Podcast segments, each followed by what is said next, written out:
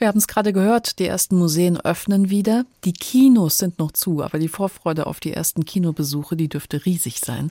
Solange die Kinos geschlossen sind, empfiehlt mein Kollege Ulrich Sonnenschein aber das Spannendste auf den gängigen Streaming-Portalen. Ulrich, was lohnt sich denn anzuschauen? Also was haben Sie heute gefunden? Ja, bei Netflix gibt es gerade eine neue Miniserie. Hollywood heißt sie ganz schlicht und versucht so ein bisschen die Mechanismen der Traumfabrik zu offenbaren. Analog zur Entstehung eines Filmes wird da die Hochzeit von Hollywood erzählt in den frühen 50er Jahren nach dem Zweiten Weltkrieg. Der Film ist so ein bisschen ein typischer Hollywood-Film, erzählt die Geschichte einer erfolglosen Schauspielerin, die es wirklich gegeben hat und die sich aus Depression und Frustration von dem Haar des Hollywood-Signs in den Bergen oberhalb von Los Angeles gestürzt hat und dabei ums Leben kam. Diese Geschichte wird nun erzählt, und zwar von einem schwarzen Drehbuchautor, einem philippinischen Regisseur und einem Cast, das nicht wirklich aus Stars besteht, obwohl ein gewisser Rock Hudson da mitspielt, der damals allerdings noch völlig unbekannt ist und im Gegensatz zu der wirklichen Figur schon offen schwul lebt und damit auch nicht gerade die Begeisterung des rechten oder konservativen amerikanischen Publikums hervorruft. Also diese Außenseiter drehen also diesen Film und Hollywood, die Serie zeigt, wie es möglich war, dass in den 50er Jahren eben dort Träume wahr wurden und wird dadurch so ein bisschen märchenhaft überhöht. Denn letztendlich geht es auch in dieser Serie nicht um kritische Wahrheiten, sondern um den hohen Wert der Unterhaltung. Und das schafft sie auch. Dennoch hat man so ein bisschen das Gefühl, zu viel Honig auf der Marmelade geschmeckt zu haben. Hollywood, eine siebenteilige Miniserie von Ryan Murphy, Ian Brennan auf Netflix.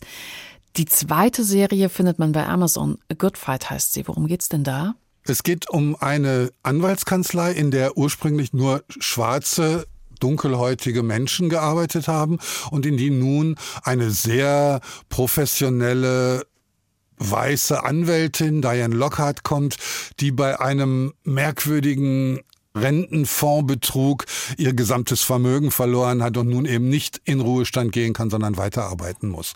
Diese Kanzlei setzt sich immer wieder auch für Fälle ein, die sonst keiner will, macht sogenannte Pro Bono Arbeit, also kostenlose Unterstützung von Menschen in Not oder setzt sich für Opfer von Polizeigewalt ein und das Interessante an dieser Serie ist, dass sie nicht Halt macht vor realpolitischen Bezügen. Donald Trump kommt immer wieder vor, nimmt auch Einfluss auf die Geschehnisse dieser Kanzlei. Also äh, es ist eindeutig ein, eine Produktion aus dem liberaldemokratischen Widerstand gegen Trump. Und diese Form von Welthaltigkeit, die sehr aktuell ist und sehr treffend, die macht eigentlich den Unterschied dieser Serie aus. A Good Fight heißt sie von Robert und Michelle King. Die Serie ist in den USA schon in der vierten Staffel. Bei Amazon gibt's die ersten drei.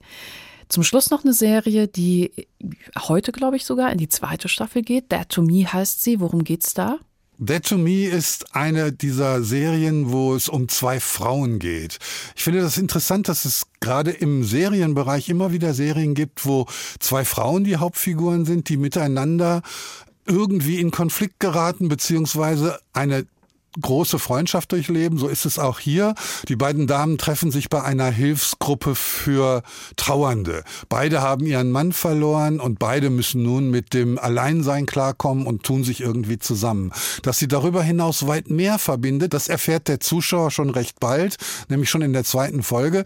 Wie sich das aber entspinnt und wie dann die Figuren damit hineingezogen werden, das ist das Spannende dieser Serie.